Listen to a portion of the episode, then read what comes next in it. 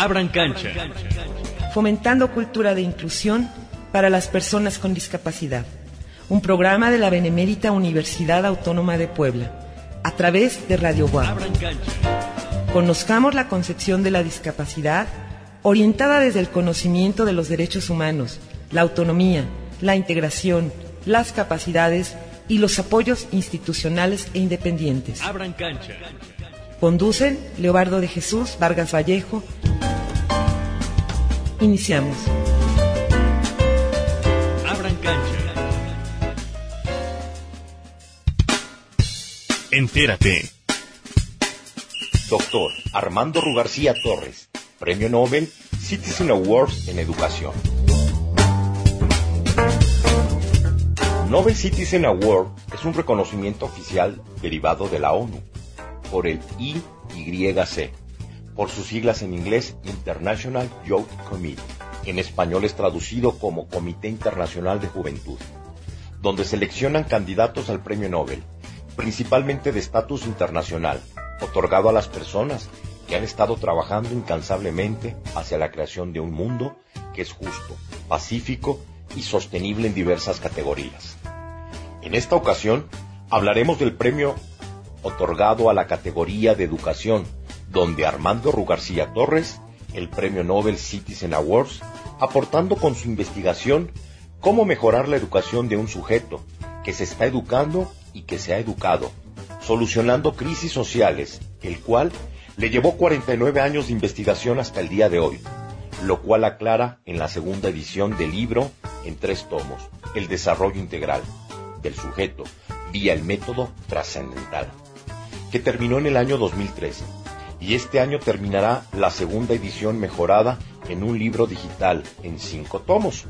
El desarrollo integral del sujeto vía el método humanizante, el esfuerzo del jesuita Lonergan, que descubrió el método trascendental, que por razones de salud y de estrategia de difusión lo dejó incompleto ya que hubiera necesitado otra vida para cuestionarlo y trascenderlo.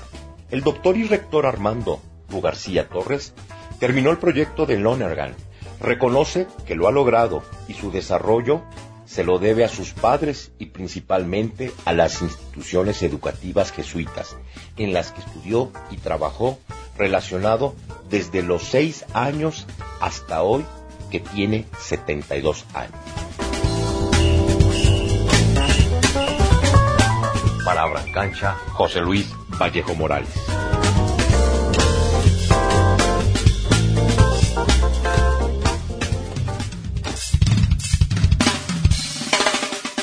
¿Qué tal amigos? Muy buenas tardes. Estamos en una emisión más de su programa Abran Cancha, la voz que les habla Leobardo Vargas Vallejo, agradeciendo el favor de su atención como domingo a domingo en este su programa Fomentando Cultura de Inclusión a Personas con Discapacidad. Y bueno, ya prácticamente a un mes de cumplir siete años de tener estas transmisiones de manera ininterrumpida, generando esta cultura en eh, torno de las personas con discapacidad. Y pues eh, también quiero agradecer durante todos estos siete años todo el, apoyo y el seguimiento que pues le ha dado a este proyecto y que pues me ha acompañado en esta aventura a Néstor Vázquez en la producción y operación de este programa y que sin él no hubiera sido posible que lleguemos ya a estos siete años de de vida en estos micrófonos de Radio WAP, así como a nuestro equipo de colaboradores que hacen posible que nuestras cápsulas lleguen hasta donde ustedes se encuentran domingo a domingo, como el caso de Laura Alicia Sánchez Corro, eh, José Luis Vallejo, Miriam Castillo, Dani y todo el equipo de colaboradores que durante estos siete años han hecho posible estas eh, transmisiones y esta información. Y bueno, como ustedes escucharon amigos en nuestra primera cápsula de Entérate en Abran Cancha, pues ustedes escucharon que pues vamos a estar platicando sobre el Premio Nobel de Educación 2020, quien lo eh, recibió el doctor Armando García Torres, quienes ustedes ya conocen en estos micrófonos, pero bueno, vamos a la presentación de nuestro invitado para ya entrar en materia y platicar de este importante eh, premio y reconocimiento. Continuamos en Abran Cancha. Abriendo cancha con doctor Armando Rugarcía Torres. Es ingeniero químico por la Universidad Iberoamericana, México, en 1970. Diplomado en inglés por la Universidad de Texas, Austin, Estados Unidos, 1972. Maestro en Ingeniería Química de la Universidad de Wisconsin, Madison, Estados Unidos, 1973 doctor en Educación de la Universidad de West Virginia, Estados Unidos, en el periodo 1986-1990. Cuenta con postdoctorados sobre Lonergan, Boston College, Estados Unidos, 1990-2000 y en el periodo 2010-2011. Profesor de asignatura de 1971 al año 1972 y profesor de tiempo completo de Ingeniería Química en la Universidad Iberoamericana, México, 1974-1988. También es profesor de educación en todos los niveles en y desde la Universidad Iberoamericana México y Puebla en el año 1990 hasta la fecha. Fue nombrado académico emérito de la universidad en el año 2011. En su experiencia como directivo universitario se desempeñó como director de Ingeniería Química en la Universidad Iberoamericana en el año 1975 a 1976 director de Ingeniería y Ciencias Químicas en la Universidad Iberoamericana 1976-1980. Director del Centro de Didáctica en la misma universidad en el periodo 1983 a 1988. Director interino del Departamento de Desarrollo Humano en la misma universidad en el periodo 1986-1988 director general académico en la misma universidad 1988 a 1991, rector de la Universidad Iberoamericana Puebla 1991 a 1999, coordinador de formación y desarrollo de profesores, Centro de Desarrollo Educativo en la Universidad Iberoamericana Puebla 2002-2006 ha publicado siete libros sobre temas educativos, un libro sobre ingeniería de procesos y más de 250 artículos sobre ambos temas en revistas nacionales e internacionales. En el año de 2013 se publicó después de 15 años de investigación la trilogía El desarrollo integral vía el método trascendental hacia una ética del sujeto auténtico y la humanización real de la sociocultura México, Sistema Universitario Jesuita en México y Editorial Náhuatl. Doctor Armando Rugarcía Torres, bienvenido a Abran Cancha. Para Abran Cancha, José Luis Vallejo Morales.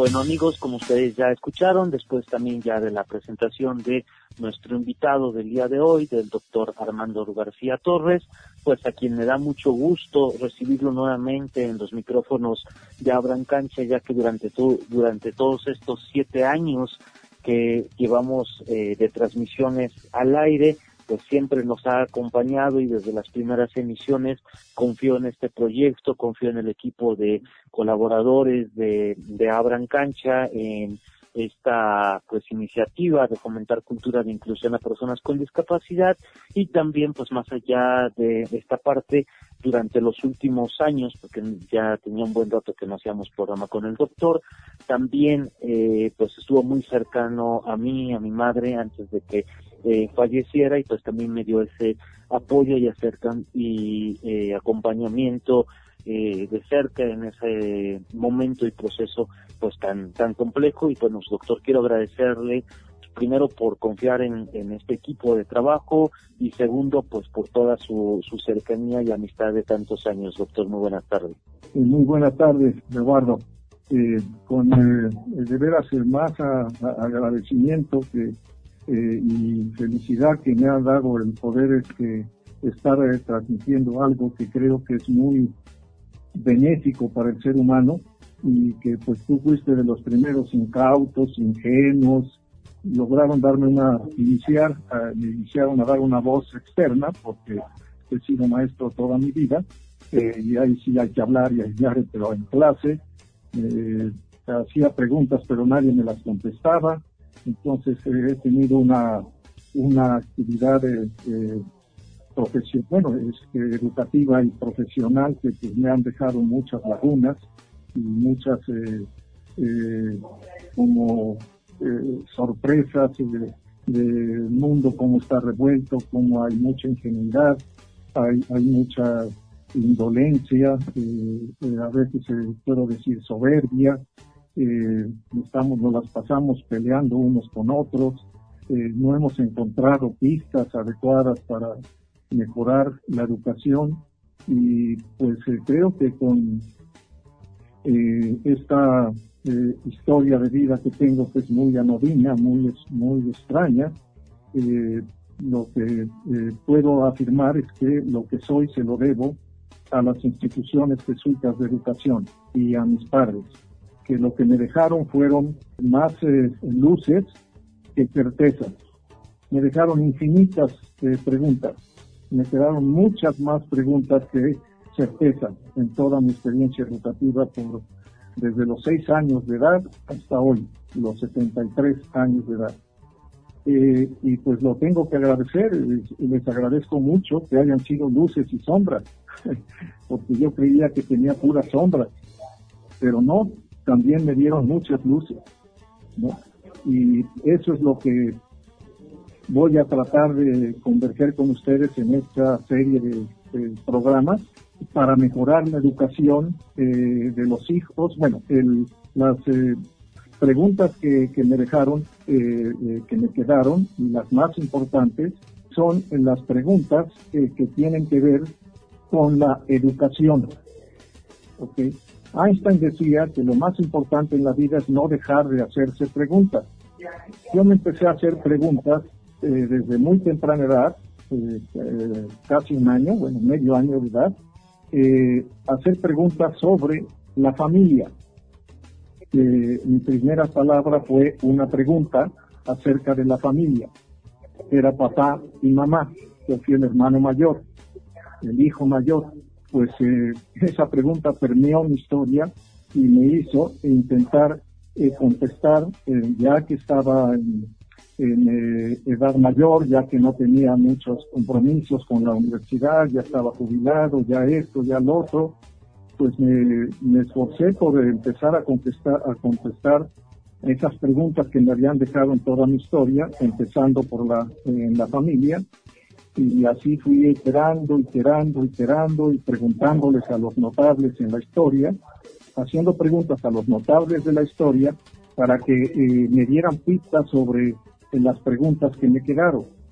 Y así fui iterando, iterando, iterando, iterando, como por 50 años, ya que estaba eh, un poquito con más tiempo, integrando estos, estos eh, eh, juicios estas, a estos notables, preguntándoles y preguntándoles, aunque ya se hubieran muerto, pero pues les hacía preguntas que me dejaron mis maestros, ¿no? que también pues eran más sabios que yo, o se supone que eran más sabios que los alumnos, y he podido contestarme a una pregunta que es la que sintetizo, que me la pregunta más importante que puede uno hacerse en la vida eh, humana es cómo mejorar la educación de los hijos, alumnos y egresados.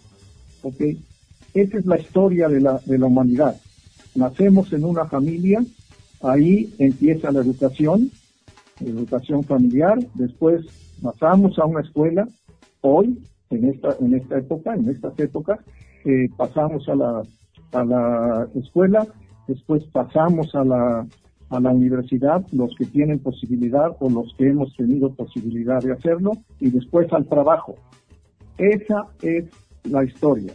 Entonces, si empezamos a mejorar este esquema, de educación en la familia, educación en la escuela, educación en la universidad, vamos a poder mejorar el empleo, si no, no lo vamos a poder mejorar. No lo hemos podido mejorar porque no hemos tenido una educación apropiada para mejorar el empleo. A mejorar al sujeto, mejorar a la persona, porque estoy hablando de la misma persona, el hijo, es también alumno y es también en la escuela y alumno en la universidad y después es el que está trabajando.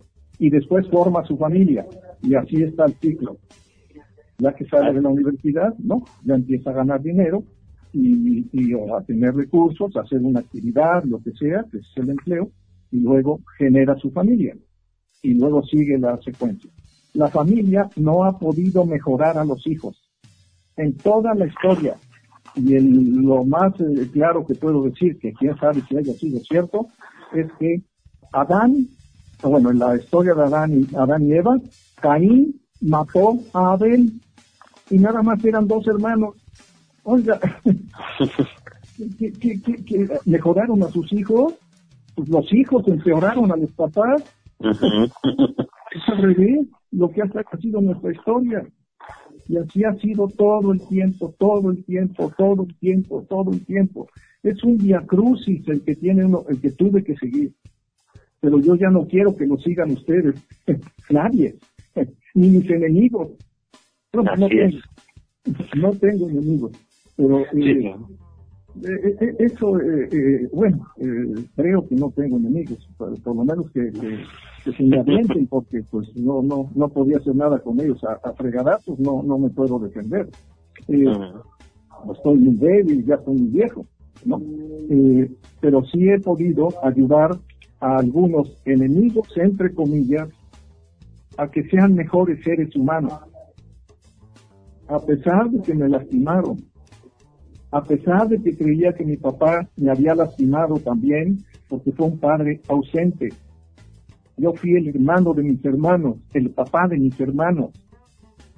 Todavía me siguen eh, considerando casi como papá, porque yo me negué a eso, no, no quise, me regalaban algo el día del padre, sobre todo un hermano que fue el primero, y ya después dije, no, no, no, yo no quiero regalos, yo no soy tu papá, yo soy tu hermano. Todo, todo confuso, ¿de cuándo van a salir de todo este marasmo? unas bolas de, anécdotas que tengo que se los iré pasando en la medida de lo probable y del tiempo que tengan en este, en este bendito programa que tiene Leobardo Néstor, con mucho gusto, pero con esperanza de poder contagiarlos a ustedes a que le den una mejor educación a sus hijos y dándoles tips para mejorar esa educación. Ese es el objetivo que, tengo en este programa y en todos los demás. Eh, Así es, doctor. ¿Ok? ¿Sale? Sí, esta parte es muy importante, lo que usted acaba de mencionar y sobre todo, eh, pues bueno, ha sintetizado muy rápidamente cómo desde bebé, ¿no? Empezó a, a cuestionarse, a hacerse preguntas. Ahorita estaremos platicando con usted cómo fue que esta parte eh, pues la fue haciendo consciente para eh, llegar primero a entender y a conocer un método trascendental que este, proviene de la teoría de Lonergan, de, un jesuita muy importante, y luego cómo la perfecciona y la lleva al método humanizante, y sobre todo que eh, pues usted ha sido una persona que en su cotidianidad, en el ejemplo día a día, pues siempre ha, ha vivido y ha demostrado ese eh, tema de desarrollo humano y de eh, el amor y el interés en el otro en sus acciones cotidianas, ¿no? Y si nosotros lo recordamos y tenemos la oportunidad, los que hemos estado de una u otra manera cerca de, de usted en ese eh, proceso de historia de vida, pues recordaremos que muchas personas con con discapacidad que tuvieron oportunidad de estar en la Ibero, de trabajar en la Ibero, de formarse en la en la Ibero, etcétera, pues fue eh, desde que usted empezó a pues este, abrir estas puertas, a ser rector en la en la Ibero, un amigo muy cercano mío, este Agustín Ugarte, que en paz descanse, pues fue cercano a esta parte cuando usted este fue este rector como estudiante y como después docente. También Jorge Gorra pues gracias a, a usted y a su gestión en la en la Ibero pudo también este incorporarse laboralmente a la Ibero y ahorita ya afortunadamente pues está gozando de una jubilación de, todo el, trabajo que desarrolló dentro de la de la universidad. Yo también lo conocí a usted dentro de esa actividad cuando usted era rector, que yo también entré a trabajar a la, a la Ibero y a su vez después tuve la, fortuna de, tener mayor cercanía con los cursos de formación humana de, docentes y pues bueno, de ahí se empezó a escribir de esta, esta historia y este seguimiento que hemos tenido y pues la, le agradezco esta formación, esta oportunidad de pues estar eh, cerca de usted. Y bueno, vamos a nuestro primer corte informativo en Abrancancha y seguiremos platicando con el doctor Armando García Torres sobre estas teorías de desarrollo humano y sobre todo pues eh, la importancia que han tenido estos modelos que han permitido que en el 2020 pues ahora tenga el doctor el reconocimiento de ser eh, premio Nobel de la educación gracias a toda esta historia de vida en estas teorías humanas. Continuamos en la Cancha, amigos. ¿Sabías qué? ¿Sabías que el Nobel Citizen Award es un reconocimiento oficial derivado de la ONU por el Comité Internacional de Juventud, donde seleccionan candidatos al premio Nobel, principalmente de estatus internacional, otorgado a las personas que han estado trabajando incansablemente hacia la creación de un mundo que es justo, pacífico y sostenible en diversas categorías. Para Abran Cancha, Miriam Castillo.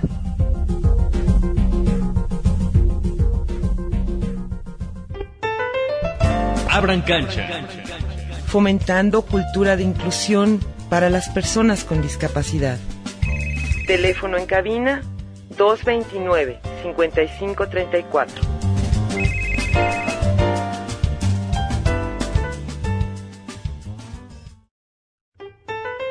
Abran cancha.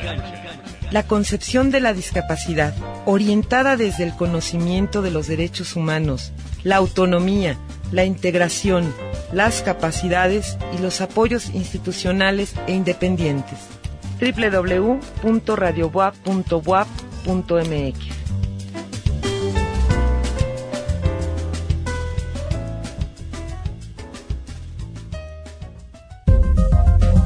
¿Sabías qué? ¿Sabías que el doctor Armando Rugarcía Torres es nominado al Premio Nobel Citizen Award, aportando con su investigación cómo mejorar la educación de un sujeto que se está educando y que se ha educado, solucionando crisis sociales, el cual le llevó 49 años de investigación hasta el día de hoy. Para Abran Cancha, Miriam Castillo.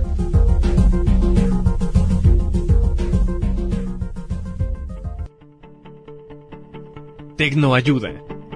Descubrimiento para el Premio Nobel Citizen Award de Educación. Lo que descubrió el doctor Armando Rugarcía Torres después de una investigación por 49 años en dos etapas fue que la educación como una ciencia y no solo humana, sino realmente humanizante, la cual resultó inesperada, generalizada para todo sujeto independientemente de su sociocultura y su situación, contexto y circunstancia, complementaria para los alumnos y para los egresados. Es decir, para la educación que se está adquiriendo o que se ha adquirido, sea lo que sea. Dicha ciencia se puede expresar de manera sintética para aterrizarla en los alumnos y egresados así. La finalidad última al educar y en la existencia del sujeto es su desarrollo integral vía el método humanizante.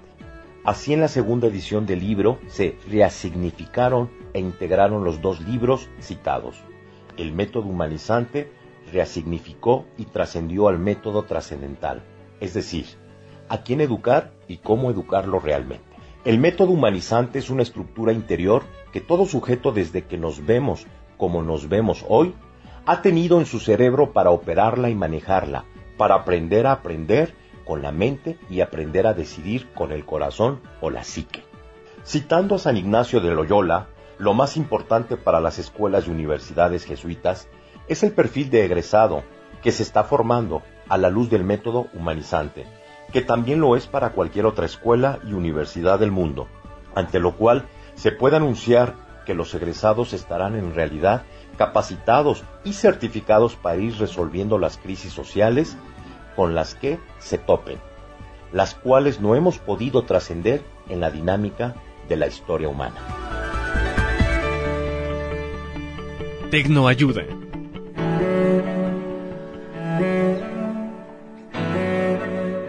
Para Brancancha, José Luis Vallejo Moragas.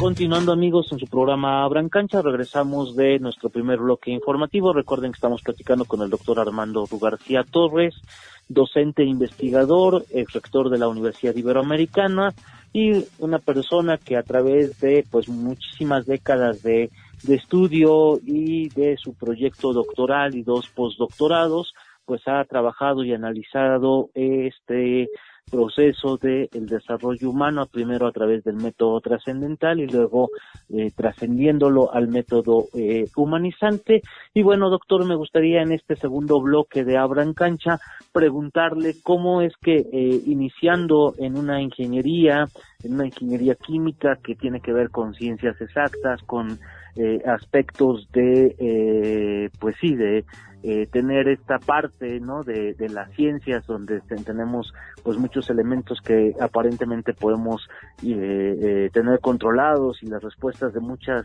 eh, situaciones y problemáticas este, humanas llegó usted a la, a la conclusión que pues el la respuesta real a, a, pues a todos los, los problemas y las necesidades que vivimos como, como sociedad y como ser humano no estaba en modelos este pues de, de las ciencias este, exactas de las ciencias duras y sobre todo que normalmente hemos eh, transcurrido en, en, la academia, ¿no? Por eh, generar modelos o teorías en, en modelos idóneos, en hombres idóneos, en contextos este idóneos o cerrados, ¿no?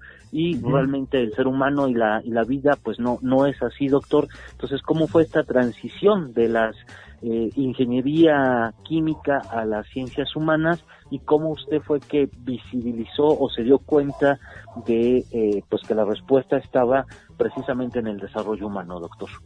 Sale, muy bien, eh, tienes mucha razón. Eh, eh, la ciencia, eh, la ciencia, la tecnología no ha podido resolver el, el, la problemática del ser humano. Problemática entendida como su educación, porque es lo que ocurre primero. Siempre primero ocurre la educación y después el empleo, cuando termina la educación. Uh -huh. En toda la historia humana así ha sido y se han empleado, pues también Caín y Abel estaban sembrando, o quién sabe qué estaban haciendo, pues estaban en el paraíso, este, dicen, ya después los expulsaron, pues me imagino que a la tierra, eh, se dice la teoría o la, el Génesis, eh, eh, y pues se seguían siendo educados para trabajar, sembrar esto, o que los animales, o pues no sé, pero el chiste es que es, es evidente que necesitamos de la ciencia y la tecnología, pero no la hemos aplicado para mejorar al ser humano. Ese es donde está el problema. Entonces tenemos que integrarlo con una ciencia que sea realmente humana, ¿ok?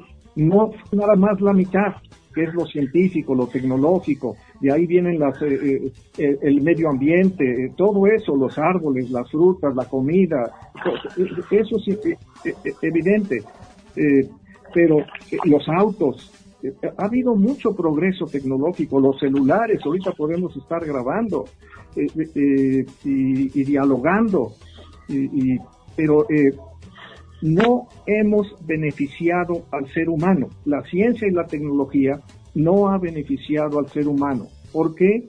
Porque tenemos un cortocircuito en el cerebro lo que como eso ha venido constituyendo por milenios y milenios al desarrollo humano, digamos a la evolución humana, eh, pues creemos que ahí está Dios y creemos que eso va a resolver todo. No es cierto, es al revés. Nada de lo que se hace tecnológico puede resolver el problema que tenemos en el alma. No podemos generar un alma con la ciencia y la tecnología acabo de ver un video en las redes de un eh, androide eh, que pues hace operaciones mentales, operaciones mentales, pero así como por eh, billones de, de, segundos, billones de operaciones en, en, en pocos este, segundos, ¿ok? O en segundos. Ajá. ¿okay? Bueno, pero estaba entrevistándolo a alguien más, que era una persona que le dijo, bueno, pero ¿cómo?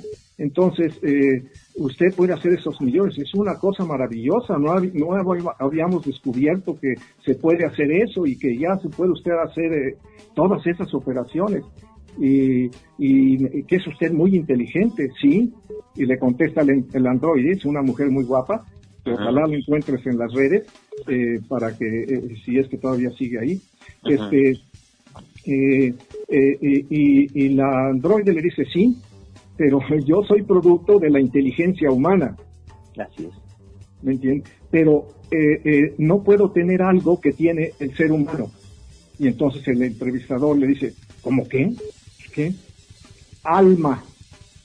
No puedo tener el alma. Se acabó la entrevista. Así es. Eso, es cierto. Porque el ser humano tiene alma, desde Platón la anunció. es un alma. ¿Y cómo mejorar al alma? Podemos mejorar la ciencia y la tecnología, pero no el alma. O no el corazón humano. El, no las muestras de afecto del ser humano esas no las puede tener ni un animal, ni un androide, ni un celular, ni nada, ni nada. Es un, todos, es un solo ser humano. Nadie puede lograr eso mientras no tenga operando esa alma en función ajeno, en beneficio ajeno. Ese es donde está la salida. Y ya tengo muchas anécdotas de la, de la parte científica, que nomás les, digo uno, que me daban eh, como eh, rayos en el alma por, por, haber sido tan tonto, tan estúpido, por no haber sido más preguntón de lo que fui, porque tenía miedo de que me siguieran castigando. Entonces, estudié eh, después de empezar a dar clases desde el siguiente año que salí, al siguiente año que salí de la carrera, el director del departamento me, me pidió que diera clases, eh, cosa que me planteó un problema con su hijo, porque su hijo también quería ser maestro y me escogió a mí y no a su hijo. Y cuando tuve de alumna a su hijo, porque era más joven que yo, eh, no fue a clases no, pues estaba encabrestado conmigo. Claro. Y, lo, aprobé porque pues nomás llegaba a los exámenes y los pasaba porque era muy inteligente. Pero su papá me escogió a mí. Entonces, ¿qué quiere, qué, quiere que haga? Y pues yo ni sabía eso del hijo. Sabía que, era alumno, que ya me iba a tocar. Pero no, bueno.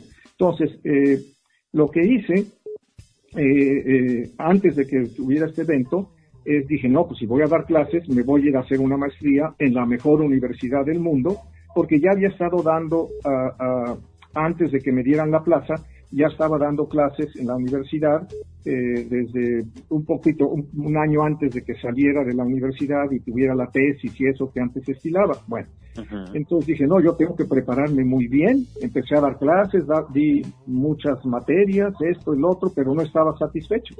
¿Ok? Entonces, me fui a estudiar la maestría en ingeniería química en la mejor universidad del mundo. Eh, dije, yo quiero aprender eh, eh, bueno, quiero estudiar y, aprender para poder que aprendan mis alumnos. No se trataba nada más de enseñar, yo quería que aprendieran, porque veía las calificaciones y no, y no, no me satisfacían. ¿no? Entonces, me metí a la maestría, fueron como dos años, año y medio, dos años, no había tesis en la maestría en ese tiempo, es de las primeras en el mundo eh, que, eh, bueno, que maestrías que, que no, eh, que, bueno, que no teníamos este, en México, no en el mundo, que, no teníamos en México todavía ese tipo de programa. y fue muy temprano, pero de todos modos en la mejor universidad porque quería yo. Regreso a trabajar y a la universidad a seguir mis, mi, mi, eh, mi, proyecto o mi proyectoria de, eh, de maestro y eh, resulta que me doy cuenta que mis alumnos, a la hora de estar enseñando y calificando los exámenes y todo eso, mis alumnos te sacaban las mismas notas. Y yo digo, pues, pues no me entienden no, me entienden, siguen sin entender, entonces ¿qué puedo hacer? ¿Me pongo a rezar? ¿O, qué, hago para poder que, que, que, que, aprendan? ¿no? Entonces, eh, eh, me, me, vino un, no sé, una mañana muy temprano, a veces me despierto con un latigazo eh, y, me que me hace reflexionar y todavía lo, sigo teniendo hasta hoy, eso ya tiene muchos años. Eh, eh, y sigo hasta hoy cuando me da un latigazo algo, que me despierto con alguna cosa y se me ocurre algo para resolverla. Eso muy frecuentemente me pasa, por eso no, no, no puedo hacer un libro ahora muy así rápido, porque no, se me ocurre otra cosa y lo tengo que cambiar y lo tengo que cambiar. Pero bueno, vamos al, asunto del, de la anécdota. Entonces, ese latigazo que, que me dio una eh, al despertar eh, fue que descubrí que yo no entendía lo que estaba enseñando. ¿Cómo, ¿Cómo, caramba lo, van a entender los alumnos? Así es. si lo único que yo hacía, lo único que hice que fue una cosa inmerecida, inesperada, eh, eh, eh, inusitada, es rechazar la memoria desde tercero de primaria. Yo dije, de memoria no me voy a aprender nada y eso es por una anécdota que sucedió en la familia. ¿No? Entonces, eso fue lo que permeó hasta este momento de esta, esta, esta experiencia con la maestría. Entonces, pues claro, yo dije, pues no, yo no entiendo lo que estoy estudiando. ¿Y por qué? Pues porque me aprendí todo de memoria. Y la educación ha sido de memoria. Es nomás repetir lo que dice la autoridad, que en este caso es el maestro. Y si son gringos, pues quería que eran dioses.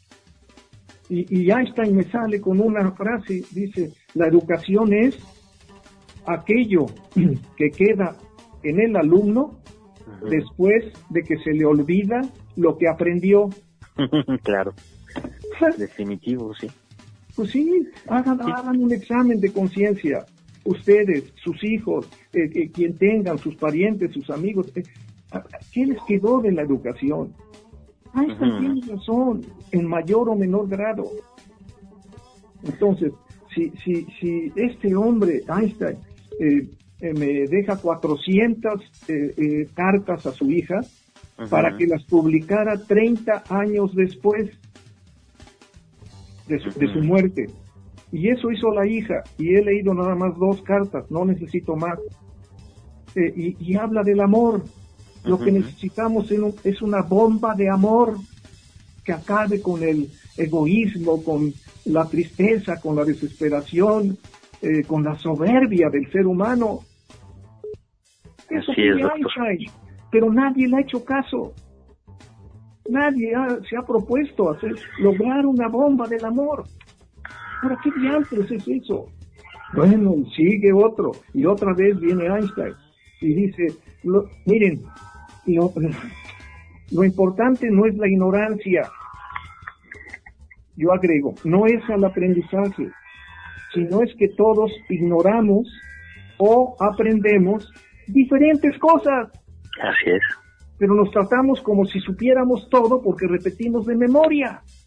Y la memoria, cuando uno le contesta a un hijo de memoria, es como si le diera un, eh, eh, eh, le clavara un, un, un, bueno, un alfilercito en la conciencia. Porque está repitiéndome ese papá lo que le enseñaron y ya estoy, estoy, implicando que la educación no ha enseñado adecuadamente al ser humano, ni a aprender, ni a decidir. Así es. Entonces, el aprender es ciencia y tecnología, la, formación científico-tecnológica es imprescindible, porque es lo que viene primero. Pero esa tiene que ver con los hechos humanos. ¿Pero cómo?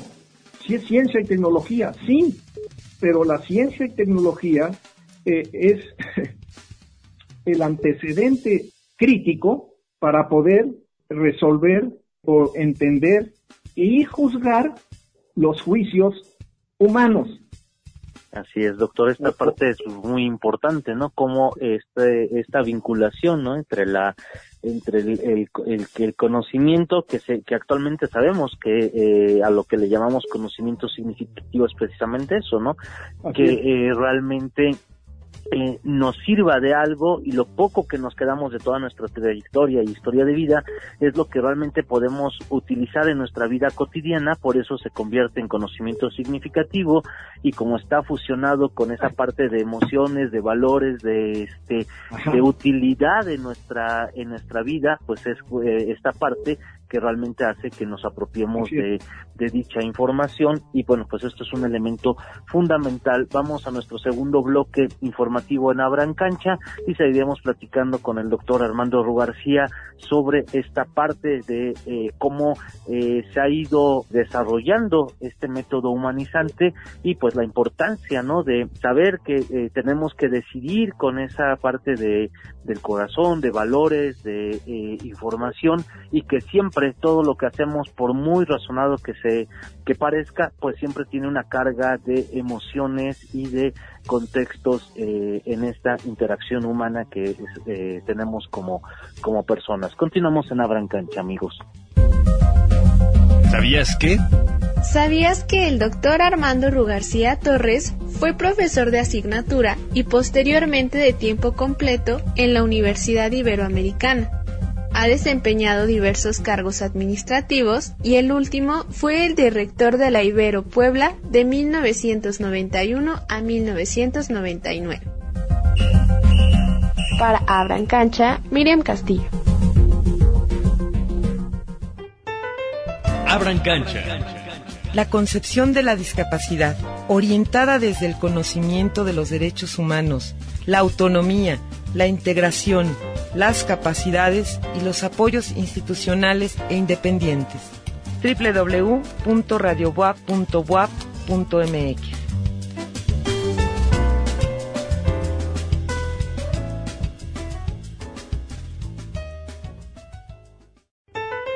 Abran cancha.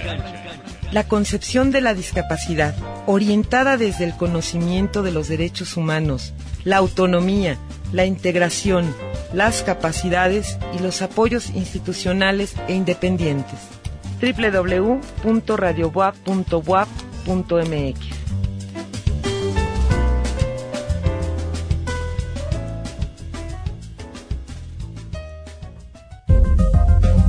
¿Sabías qué?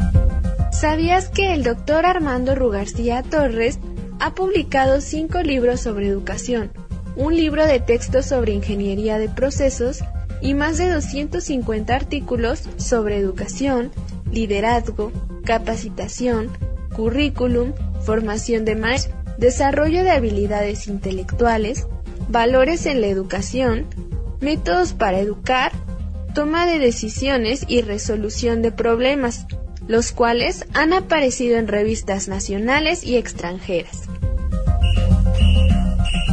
Para Abran Cancha, Miriam Castillo.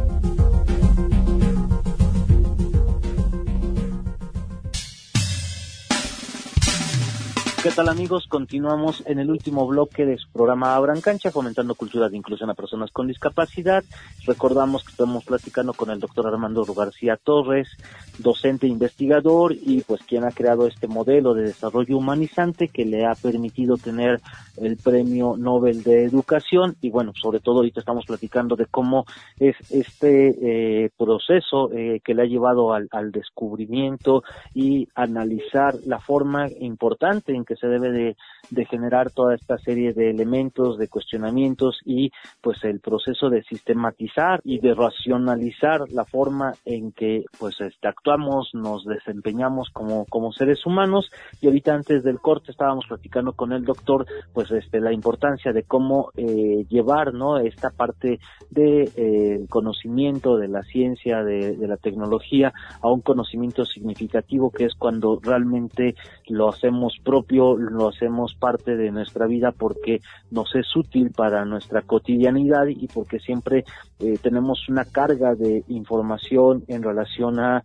también emociones y, valores en ellas, ¿no? Yo les comento siempre a mis alumnos, sobre todo cuando hablamos de eh, en el área de mercadotecnia, de recursos humanos, que esas son las áreas más importantes, porque es cuando interactuamos con la gente, con la sociedad y que sobre todo, por muy racional que eh, tomamos decisiones, siempre hay factores emocionales que nos llevan a, diferentes etapas de nuestra vida, a nuestra historia, a nuestra infancia, a momentos felices o, viceversa, que hacen que nosotros decidamos como decidimos.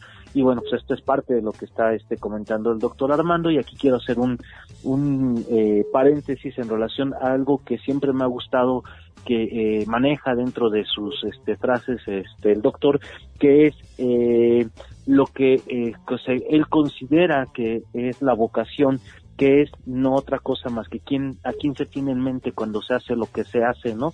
Y por eso eh, muchas veces, pues todas las decisiones, actividades, desde cotidianas hasta profesionales o académicas, tienen que ver con lo que nos ha impactado en nuestra historia de vida y esto implica en esa eh, toma de, decisiones y en esa interacción que tiene que ver con esta parte de emociones, sentimientos y de pues decidir con el corazón, doctor.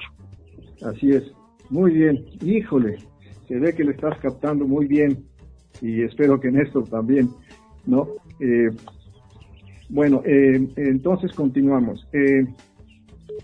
es, es esta última eh, quisiera terminarla eh, hablando un poquito de la integración del método trascendental con el método humanizante.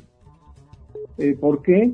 Porque eh, es el método trascendental no basta o no bastó ni en mi historia, ni en la historia de la ciencia y la tecnología, ni de los otros próceres que tiene la ciencia y la tecnología, no han dado en el blanco. Y los que sí han se la han rifado, han rifado su vida eh, por los demás, ok, buscando el beneficio ajeno prioritariamente con sus actos. ¿Me podrías decir, este, Eduardo, una persona que haya hecho eso en, su vida, que, sea famosa y conocida por la mayoría, por lo menos en México? Que haya decidido con sus actos. Eh, que, que con sus juicios decisiones y actos haya eh, preferido eh, causar el bien ajeno que el bien propio. Ok, pues este, personas conocidas, pues este podría ser, no sé, a lo mejor no en México, pero sí en, este contexto, la Madre Teresa de Calcuta, que es que es conocida en cómo fue este, generando este tipo de, de procesos, que creo que yo yo creo que todo el mundo podemos este ubicar, ¿no? Y, Exactamente. Y, así podríamos irnos este, pues, aterrizando en diferentes personas, ¿no? Pues claro. Ok. La Madre Teresa fue una de ellas, pero se le dio el Premio Nobel de la Paz en su tiempo. Eh, esa mujer dejó en todo el mundo alguna, alguna o algunas, no, bueno, no en todo el mundo, en casi todo el mundo, un esquema de eh, beneficio para las gentes que estaban en la calle, que no tenían para comer, que eran abortadas, que esto, que el otro, una especie de como las monjas lo hacían antes, ¿no? Que pues las metían a su convento y eh, para que no las lastimaran o lo que sea. Bueno, y eso tiene muchas, muchos eh, millones de personas en el mundo que siguen ese, ese eh, ritual que hizo, ese esfuerzo, ese via crucis que vivió la Madre Teresa, chimuela, fea, encorvada, eh, lo que tú quieras, pero ayudando, comer, bienestar, medicinas, albergue, sábanas, ropa, esto, lo otro, que se bañaran, por lo menos no se fueran a enfermar más de lo normal, etcétera, etcétera. Esa es una de ellas. Pero al final de su vida deja una frase que no la hemos analizado bien y que tuve que analizarla. Ella dice, hay más hambre, hambre de amor que de pan en el mundo. Y ella les dio pan a 7 millones de habitantes, según cuentan en la India la última estadística que vi, que a lo mejor hasta todavía son más. Bueno, entonces ella les dio pan, ella les dio de comer, pero no les dio una herramienta para tomar decisiones humanizantes. No le dio eso, porque hay más hambre, sigue habiendo más hambre de amor, y el amor no se puede comer, no se puede oler, no se puede degustar, no se puede, no, es intangible. Es intangible el amor, porque tiene que ver con las emociones, porque tiene que ver con el amor, pero no abstracto. No abstracto. Camus lo dice, Camus, un filósofo francés, lo dice con claridad. Hay algo peor que el odio manifiesto, el amor abstracto. Eso es peor, porque tú dices, te amo, te amo, mamacita, te amo, te amo.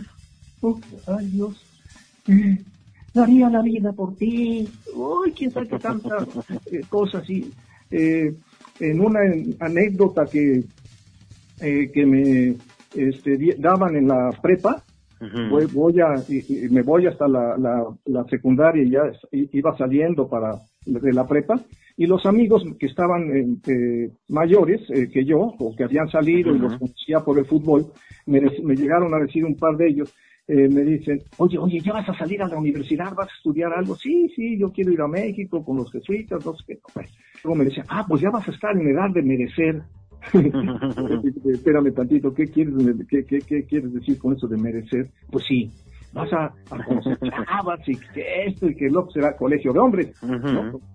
Eh, una chava y que no. Y, y, si te gusta una, tú nomás dile.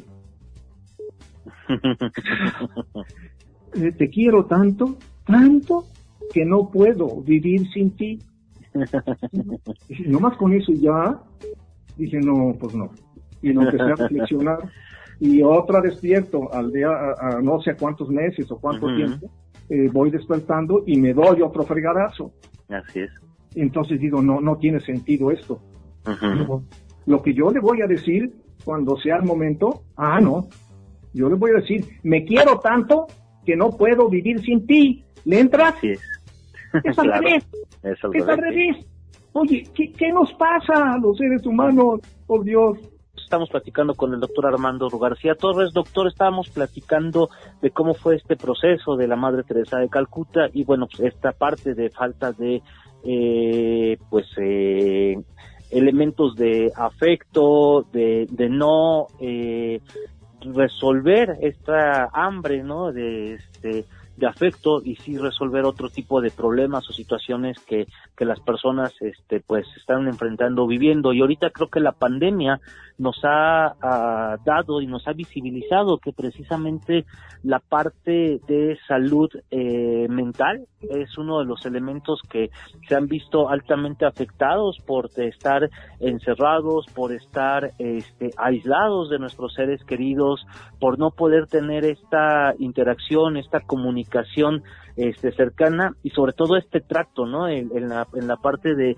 eh, no eh, podernos acercar fácilmente, no, no, no darnos estas expresiones en, en, en, de afecto, en frases, tener esta cercanía en caricias y demás, y que ha impactado mucho en este proceso de COVID y de pandemia, doctor. ¿Cómo podríamos reflexionar en este sentido de que pues este, esta parte nos ha pegado mucho y que realmente eh, la parte emocional es la más importante del ser humano, doctor? Pues eh, eh, eh, contesto ahorita o, o, una vez para la... no. de una vez okay, de una, vez, doctor. Sí con esto cerramos no sí sale. Bueno pandemia y yo diría y educación. Ok. en la historia de la educación ha, ha habido un cortocircuito en el cerebro en donde está esa estructura que es el método trascendental y el método humanizante. El método trascendental es como un método científico generalizado para todo ser humano y el método eh, humanizante es la parte eh, que hace juicios de valor.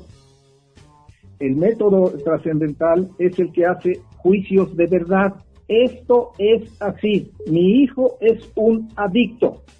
Entonces, tienes que en esa eh, en ese espacio del cerebro que es lo frontal eh, hacerte preguntas de atender qué significa atender entender y juzgar ese juicio es de valor es de, es de verdad. Es un hecho que mi hijo es adicto pero lo tienes que verificar que de veras sea un hecho porque luego nomás te echan chismes y no. Bueno ese es el ámbito del método trascendental.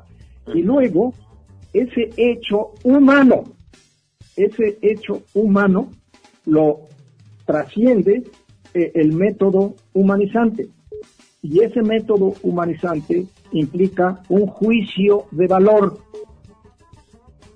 El bien de quien quiero buscar con mis actos ante los hechos humanos que me conmueven el corazón, como un hijo, como un amigo, como un, eh, como un este, eh, eh, adicto, como un leproso, como un enfermo, como un... ¿sí? Esta pandemia. No hemos podido llegar al corazón humano, al corazón del otro, ni siquiera al nuestro. Ese es el, lo que tenemos que resolver. Y mientras no hagamos eso, va a haber otras pandemias. Y va a haber otras pandemias, porque en esta pandemia no tiene nada que ver la riqueza. Nada. Porque también se mueren los hijos de los ricos. O se pueden morir por drogadictos y por... Y hay muchos ejemplos de gente con mucho dinero y que tienen hijos adictos. Y eso su sistema inmune está enfermo tragarán muy bien, tendrán el, eh, el sistema inmune este, físico, ¿no? No lo tienen bien. Pero el, el, el, el otro no, porque a veces se pone contra su papá porque lastima mucho a los empleados o a su mamá. Entonces, ¿dónde quedó la bolita? ¿Dónde está? Las adicciones no son hacia una cosa, por favor. No, hacia algo, no, no a la droga, esto, no. Las adicciones son hacia un alguien que te ha estado lastimando en la vida. No sabes por qué. Porque tú te portas bien. Entonces, pero ocasionados por ausencias este, en, sentidos afectivos, ¿no? Exactamente, por la, ausencia, pero lo, el drama es que nadie tiene la culpa porque no, nos, no habíamos aprendido esta integración del método eh, trascendental que tiene que ver con los hechos que mueven el corazón, ¿no? Como en algunas películas, como esto, como el otro, como la vida cotidiana, ¿ok? Ver un chorro de niñas pequeñas, eh, jovencitas, con tres hijos, llevándolos a la, a la, escuela en bicicleta, sin casco. ¿Qué es eso? Eso es lo que nos ha faltado ir al corazón del otro. Y cuando quería regalarle unos cascos a una eh, mujer que me encontré aquí en Atlisco, en la calle, eh, llevando a dos niños en la bicicleta, eh, y no tenían casco, ni ella ni los, no, ella sí creo que tenía casco. Pues sí, porque tendría que quedarse a, cuidar a los hijos por si las moscas, si es que tienen un accidente. Entonces me paré, que la mano, le enseñó un billete de 500 y le quería decir eh, que, que, se parara. No se paró, no se detuvo, me tuvo miedo. Claro. Y yo quería darle para que comprar los cascos. Oye, ¿qué es eso? ¿Qué te quiere decir eso? Sí, que, vivimos en un mundo muy complicado, de muchas desconfianzas, de de muchos aspectos que, que tienen que ver con, con, esta parte que estamos eh, perdiendo esta, este sentido de, afecto, de, del sentido humano, doctor. Y bueno, creo que esto eh, nos da para ir eh, analizando y desglosando ya en acciones y en situaciones que ahorita nos ha visibilizado la, lo que estamos viviendo y muchos otros elementos y pues nos dará para en un segundo programa pues estar desmenuzando todavía muchos elementos de cómo este método humanizante puede ayudar y cambiar la vida de, de todos nosotros como, como seres humanos, doctor. No me resta más que agradecer pues su colaboración, su apoyo como siempre en este programa y reconocer toda su, su vida que la ha dedicado al desarrollo y al conocimiento del ser humano y también agradecer a Néstor Vázquez en la producción y operación de este programa y invitar a nuestros amigos a escucharnos en una emisión más de Abran Cancha el próximo domingo. Amigos, muchísimas gracias. Nos estamos escuchando hasta la próxima. Esto fue Abran Cancha. Fomentando cultura de inclusión para las personas con discapacidad. Abran Cancha. Dirección Leobardo de Jesús Vargas Vallejo. Producción, Néstor Vázquez. Conducción, Leobardo de Jesús Vargas Vallejo y grabación, Jesús Aguilar. Abran cancha. Nos escuchamos el próximo domingo de 1 a 2 de la tarde. Un programa de la Benemérita Universidad Autónoma de Puebla a través de Radio Guau.